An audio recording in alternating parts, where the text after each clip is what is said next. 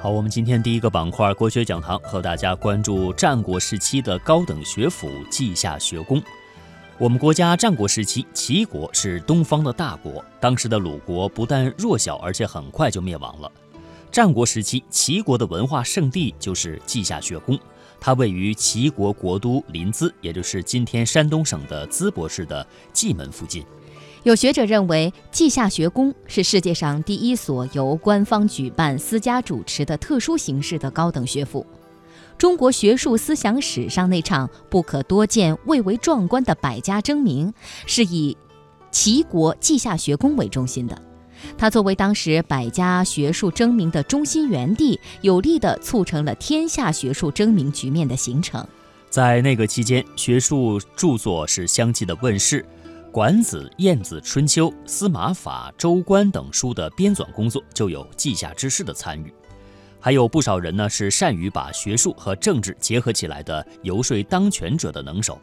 有学者统计认为，当时被授予上大夫称号的稷下士多达七十六人。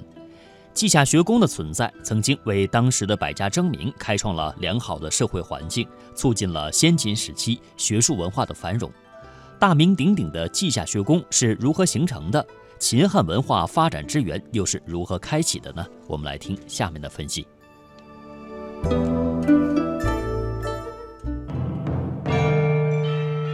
稷下学宫，或称稷下之学，建立的时间大约在公元前四世纪六十年代，它历时一百五十年左右。是我国战国时期齐国的官办大学堂。稷下学宫是以位于齐国国都临淄的蓟门附近而得名。作为当时东方文化教育与学术的中心，它既弘扬了西周官学的办学形式，又综合发展了春秋战国时期私学的长处，为先秦教育史掀开了新的一页。对中国文化和教育的发展，对我国尊师重教、教育传统的丰富和传承，产生了深远的影响。著名文化学者余秋雨说：“梁启超先生在《少年中国说》里曾经渴求，何时才能让中国回到少年时代？什么是少年时代呢？”少年时代就是天真未凿的时代，草莽混沌的时代，而百家争鸣、稷下学宫就是中国的少年时代。没有它，各种文化也在，诸子百家也在，却无法进入一种既高度自由又高度精致的和谐状态，因为世上有很多文化自由而不精致。又有很多文化精致而不自由，稷下学宫以尊重为基础，把这两者统一了。因此，经由稷下学宫，中华文化成为一种和而不同的壮阔合力，进入了世界文明史上极少数最优秀的文化之列。在当时那种求贤若渴、从善如流的氛围下，百家争鸣，迅猛发展。当时的齐国曾容纳了当时诸子百家中的几乎各个学派，讲究仁义礼智信的儒家，提倡兼爱非攻的墨家，探讨名实关系的名家，主张以法治国的法家。坚持无为而治的道家，研究事物规律的阴阳家，专攻军政策略的纵横家，专攻战略战术的兵家，还有农学家、医学家、天文算学家、小说家、杂家等，各家蜂拥而出，展开热烈争鸣，在其兴盛时期，汇集了天下贤士多达千人左右。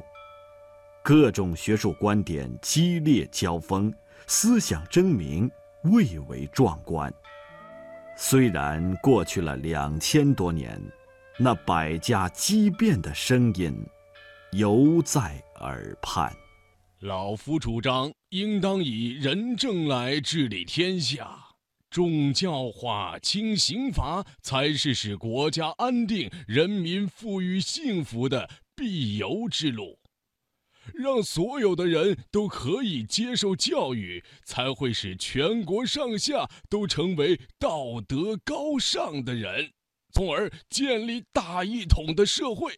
正所谓“仁者无敌”。当今各诸侯国纷争不断，百姓生活于水火之中，这完完全全是由于人与人之间不相爱造成的。所以，国与国之间，人与人之间。都应该兼相爱，交相利，兼视人如己，兼爱即爱人如己，天下兼相爱，就可达到交相利的目的。兼爱才是当今社会最好的药方。非也，非也，治理天下最好的方式，当属无为而治。清静无为。守慈守柔，才能以柔克刚。一个国家疆域不要太大，人口要少，万民的自为实现无为无不为，靠万民的自治实现无治无不治。治理社会最万能的武器，当然应当是法。不别亲疏，不疏贵贱，一段语法，以法为教，以利为师。法治则国治。各位有所不知啊，天下之事合纵相聚，方能取各自所长，形成合力。人是核心，人是核心。兼爱是良药。无为而治。兼爱是良药。无为而治。法才是利器，联合才能制胜。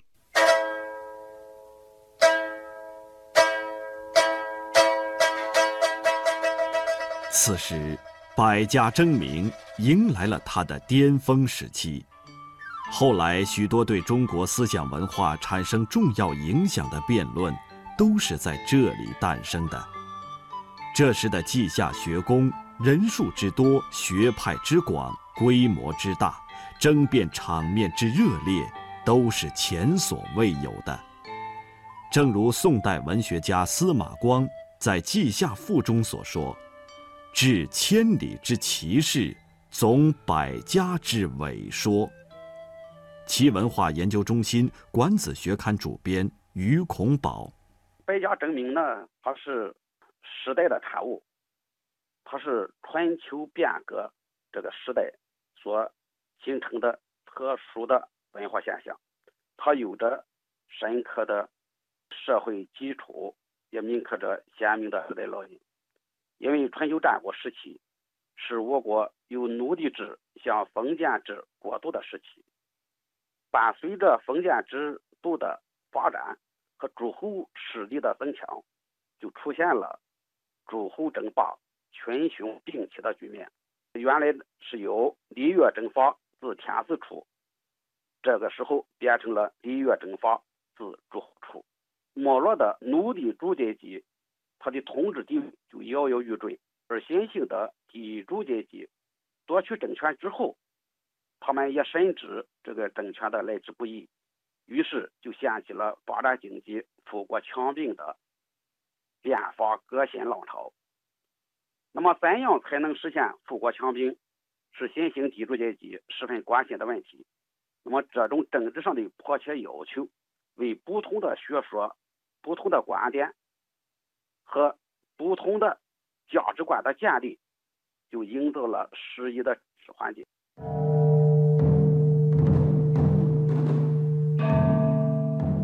不参政却问政，是百家争鸣时期的自由思维，常常成为向朝廷进谏或被朝廷征询的内容。朝廷对学者的态度非常谦虚。而学者也可以随时去面见君主。孟子是当时很受尊敬的人物，《孟子》一书提到他与齐宣王讨论政事就有十七处之多。内地的热播电视剧《大秦帝国》就再现了百家争鸣时期的一场重要辩论。稷下学宫第一百零五次争鸣论战。本学宫令开宗明义。列国士子们，稷下学宫素以学风奔放、自由争鸣而闻名于天下。本次大论战，是稷下迎接孟夫子入齐大典。学无止境，事无贵贱，诸位皆可向孟夫子挑战争鸣。请孟夫子开讲。孟夫子，请。诸位，儒家创立百余年，大致主张尽为天下所知，一一重申似无必要。就请列位就相异处辩驳发问，老夫作答，方能切中要害。在下杨朱，敢问夫子：天下万物何为贵，何为轻？民为贵，社稷次之。君为轻，万岁！民贵君轻。百家争鸣，在中国文化发展史上竖起了一座丰碑，开启了秦汉文化发展之源，对秦汉以后文化的发展与繁荣产生了深远影响。南开大学历史学院教授孙立群：百家争鸣的思想高峰啊。就在于呃参加的人数众多，他从人们对社会思考的各个角度，给我们提供了大量的思想的宝库。我们今天的思想资源很大程度上是来源于诸子，虽然他们两千多年了以前的，呃虽然是和我们很遥远了，但是他们的许多呃精神啊，许多论述都有穿越时空的作用，至今也是我们。吸取的研究的重要的对象，所以我觉得百家争鸣的意义，它对我们今天的作用都是很大。